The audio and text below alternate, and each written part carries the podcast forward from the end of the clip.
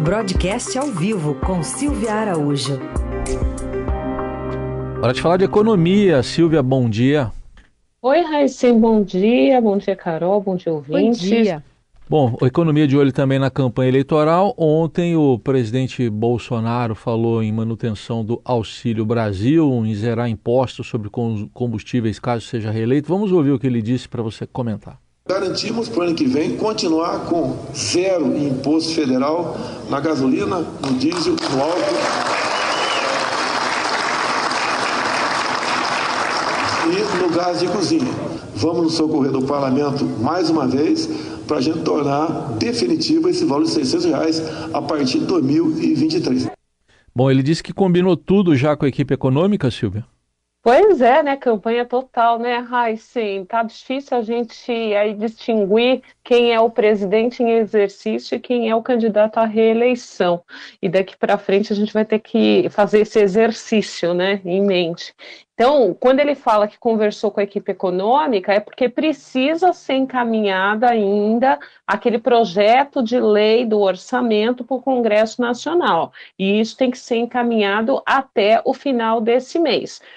Presidente Bolsonaro disse que pediu ali para o ministro Paulo Guedes e a equipe econômica essa isenção né, dos impostos federais é, em gasolina, diesel, etanol, gás de cozinha. Falou que também vai pedir para a QAV, que é o querosene de aviação, e também é, manter aí o auxílio em 600 reais.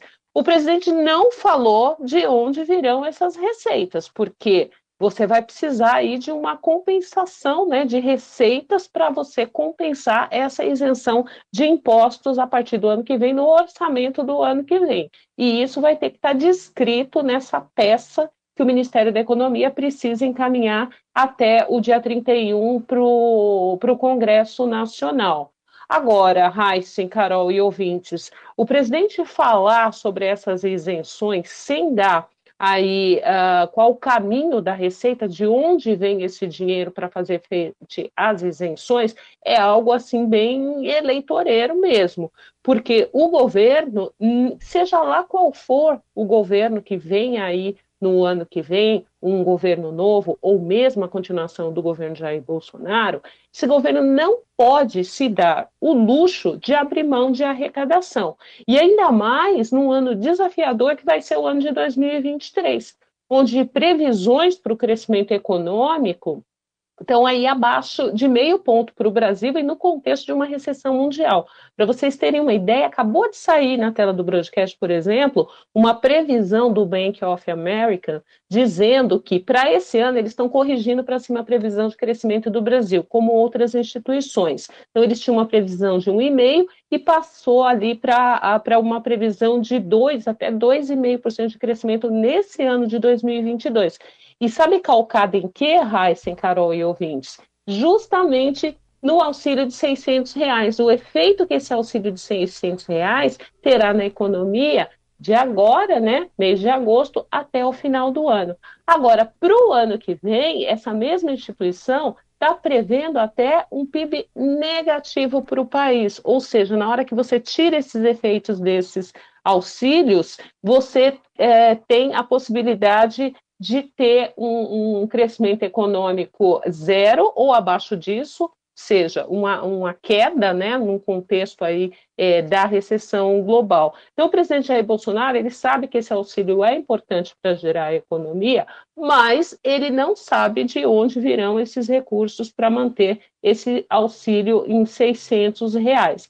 Agora, se a gente tem uma previsão de arrecadação menor no ano que vem, né, se, se não vai ter crescimento econômico, você não vai ter um crescimento de arrecadação. E se você não consegue crescer a arrecadação, você não consegue fazer frente às despesas programadas no orçamento. Né? Se a gente é. lembrar aí que a projeção do, do crescimento por parte do governo ela sempre é maior do que a que o mercado coloca. Então, o, o governo está trabalhando ainda com um crescimento de 2% para o ano que vem, faz o orçamento com base é, nesse crescimento de 2%, com a arrecadação crescendo proporcionalmente, só que na hora da execução orçamentária vai olhar que não é bem assim. O país cresceu bem menos, arrecadou menos, mas as despesas estão lá para serem pagas, né, Raíssa? É. Significa contratar frustração na execução desse orçamento do ano que vem. Mas pelo jeito alguém já pensou numa solução, não é mesmo?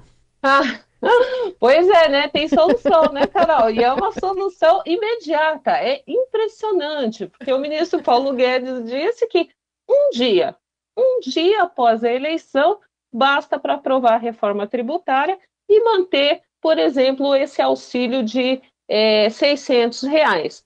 Mas a gente sabe que não é bem assim, né, Carol? Não dá para se fazer uma reforma jato relâmpago, ainda mais uma reforma da envergadura da, da reforma tributária. E a gente tem dois motivos aí que a gente pode apontar aí como principais para não conseguir fazer isso tão automático, como disse o ministro Paulo Guedes.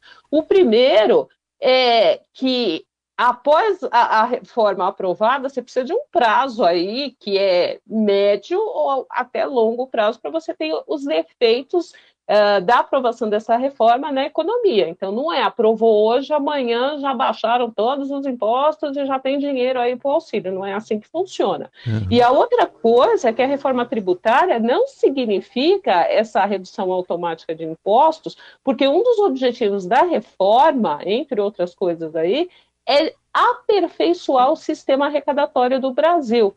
Né? Então, como o governo não pode abrir mão de receitas, o que ele está tentando fazer na reforma tributária também é aperfeiçoar a forma como se arrecada, arrecadar de uma forma mais eficiente.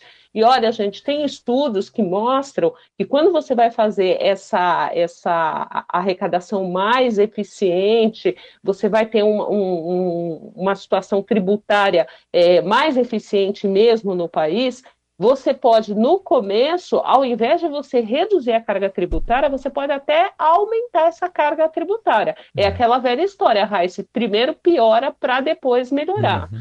E outra coisa é que o governo também vai ter que se debruçar no primeiro ano, qualquer que seja esse governo, em outro assunto espinhoso, que é o teto dos gastos. A gente tem visto todos os candidatos, pelo menos os mais bem posicionados, falando que esse teto de gasto do jeito que está aí, ele não vai continuar. E teto de gasto, revisar teto de gastos, a gente sabe que significa o quê?